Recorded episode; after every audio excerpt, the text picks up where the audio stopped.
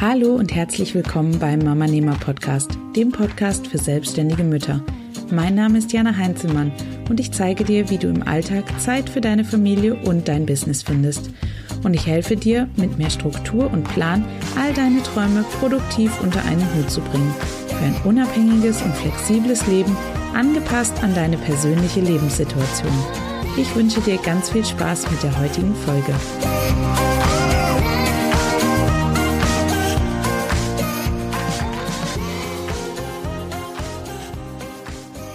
Hey Mama, herzlich willkommen zu einer neuen Folge hier auf dem Mama Nehmer Podcast. Es freut mich riesig, dass du wieder eingeschaltet hast diese Woche. Ich bin gerade in einer absoluten Marathonwoche, was die Arbeit angeht, weil wir am Freitagabend in den Urlaub fliegen. Für zwei Wochen sind wir unterwegs und in derzeit, ähm, ja, möchte ich natürlich so wenig wie möglich arbeiten und deswegen muss ich noch einiges vorbereiten und abarbeiten diese Woche. Deswegen steht einiges an, aber ich bin super happy und ich freue mich riesig auf den Urlaub und mir macht die Arbeit so viel Spaß. Deswegen ist es überhaupt nicht schlimm. Aber ein Punkt auf meiner Liste ist natürlich die dieswöchige Podcast-Folge aufzunehmen und ich möchte mich mal einem Thema widmen, was mir immer wieder begegnet bei den Müttern, die ich inzwischen berate. Und das ist das Thema Projektplanung und Umsetzung.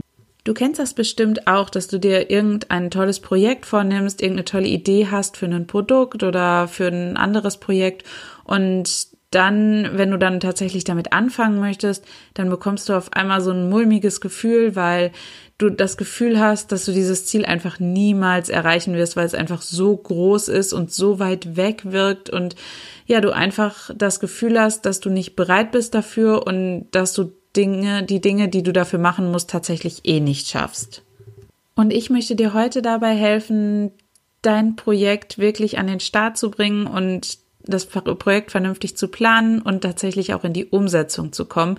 Denn es gibt einfach ein paar wesentliche Schritte, die du bei der Projektplanung beachten solltest, damit du nicht gleich von vornherein total überfordert an die ganze Sache rangehst.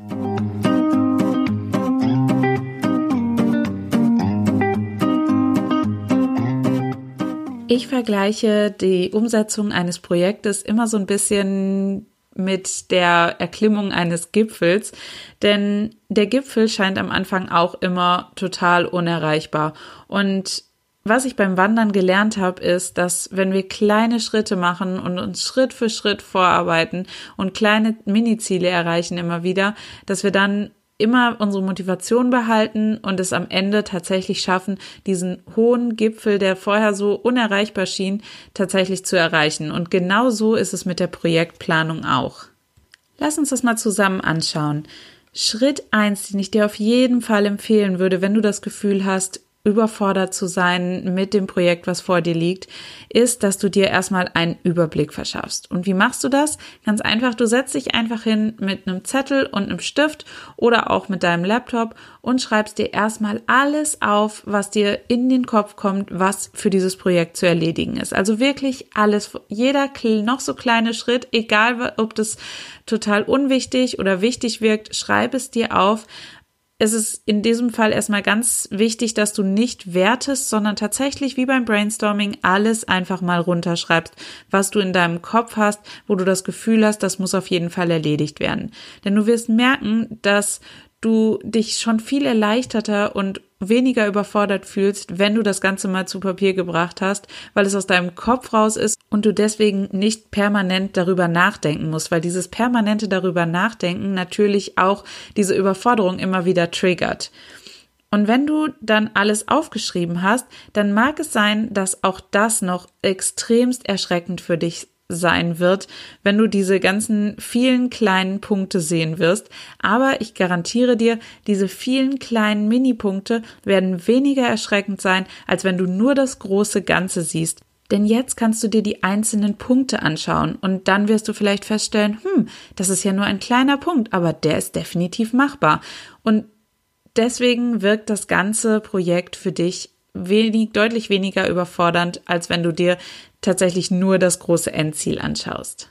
Schritt Nummer zwei ist dann, dass du dir diese Liste nochmal vorknöpfst und das Ganze thematisch sortierst und innerhalb der einzelnen Themenbereiche auch nach Priorität. Du musst es nicht nach Thema sortieren, wenn du nicht willst. Ich finde das immer sehr, sehr hilfreich. Bei meinem Wanderbuch zum Beispiel habe ich dann Themen wie Social Media zusammengefasst. Ich habe alles, was auf dem Blog passieren muss, zusammengefasst.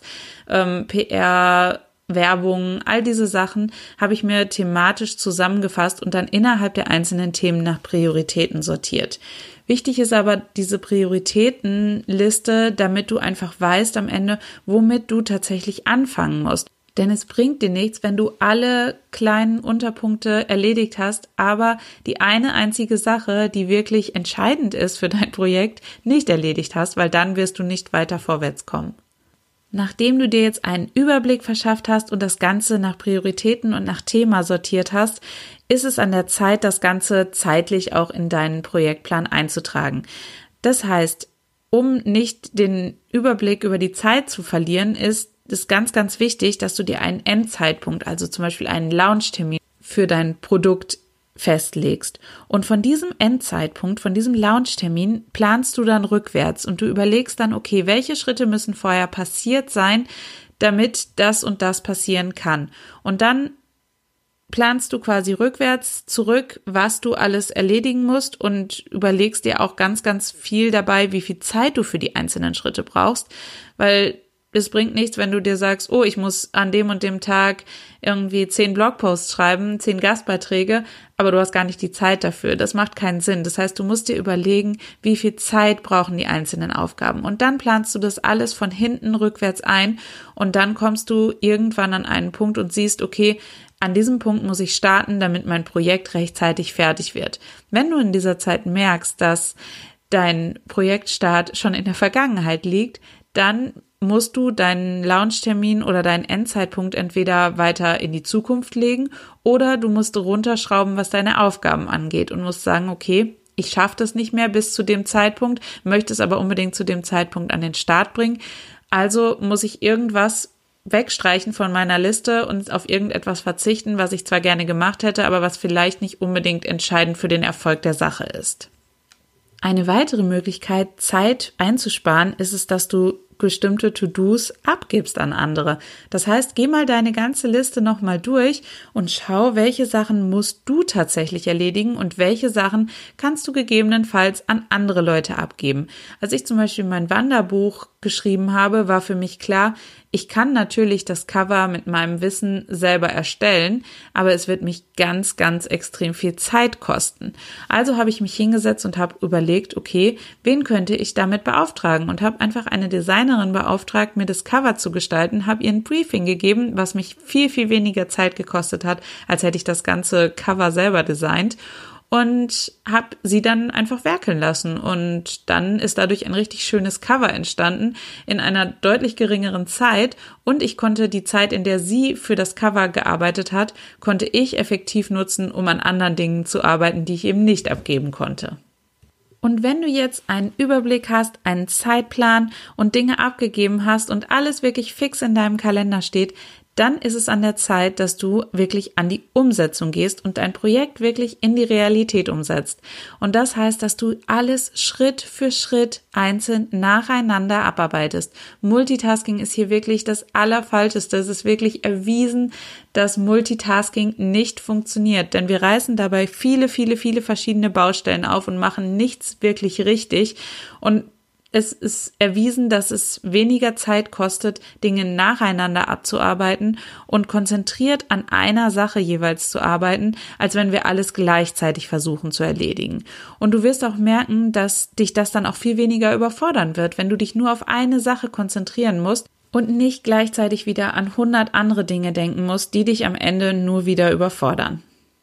Setz dir also pro Tag am besten ein bis drei Ziele, je nachdem, wie groß die Ziele sind und wie viel Zeit du brauchst, um sie zu erreichen, und arbeite diese dann nacheinander nach der Priorität ab, bis du alles wirklich abgearbeitet hast. Und dann wirst du merken, du wirst so, so stolz auf dich sein, jeden einzelnen Tag, weil du deine kleinen Ziele erreicht hast und weil du das ohne große Panik und ohne Überforderung geschafft hast.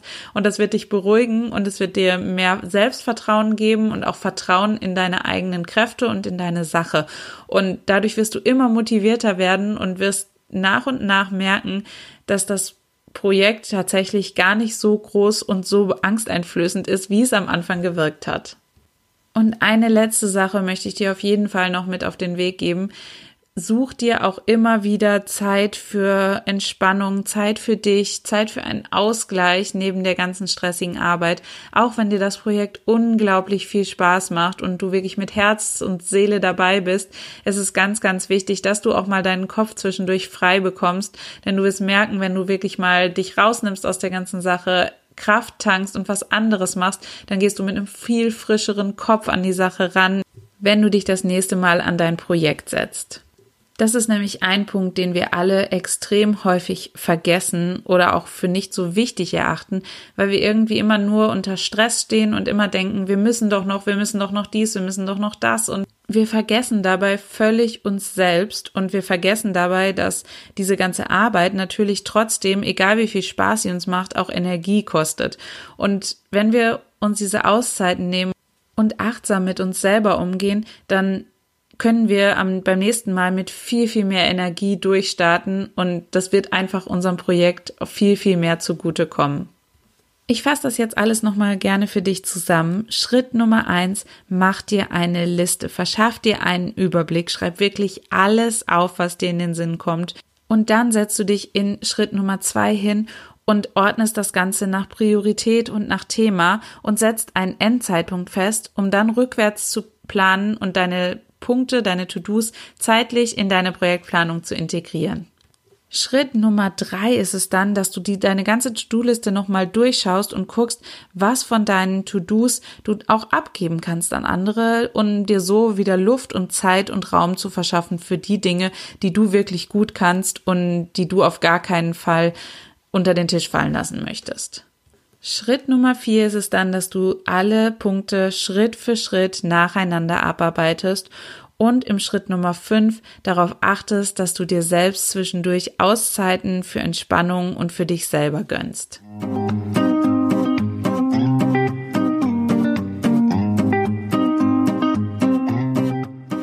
Klingt doch gar nicht so schwer, oder? Also wenn du diese fünf Schritte, die ich dir gerade nochmal aufgezählt habe, beachtest, dann bin ich mir sicher, dass du bei deinem nächsten Projekt eine viel, viel bessere Planung hast und viel besser und einfacher in die Umsetzung kommst und so deinem großen Ziel wirklich Schritt für Schritt näher zu kommen. Und wie in all meinen Folgen möchte ich natürlich gerne auch mit dir über dieses Thema weiter sprechen und auch gerne deine Meinung dazu hören. Und Natürlich habe ich auch wie immer eine Frage an dich. Von dir würde ich nämlich gerne wissen, welches Projekt bei dir gerade ansteht und welche Fragen dich bei deiner Projektplanung gerade am allermeisten beschäftigen oder dir am allermeisten Angst machen. Du kannst jetzt gerne mal auf dem Blog vorbeischauen. Dort gibt es einen speziellen Beitrag, der, den findest du unter mamanema.de slash 011 für die elfte Folge, die wir schon haben. Und dort kannst du in den Kommentaren gerne meine Frage beantworten oder auch mir Feedback geben zu dieser Folge oder zum Podcast generell. Ich freue mich immer darüber, von dir zu hören und hoffe auch, dass ich dir dort noch weitere Fragen beantworten kann, die vielleicht jetzt in der Podcast-Folge noch nicht beantwortet wurden.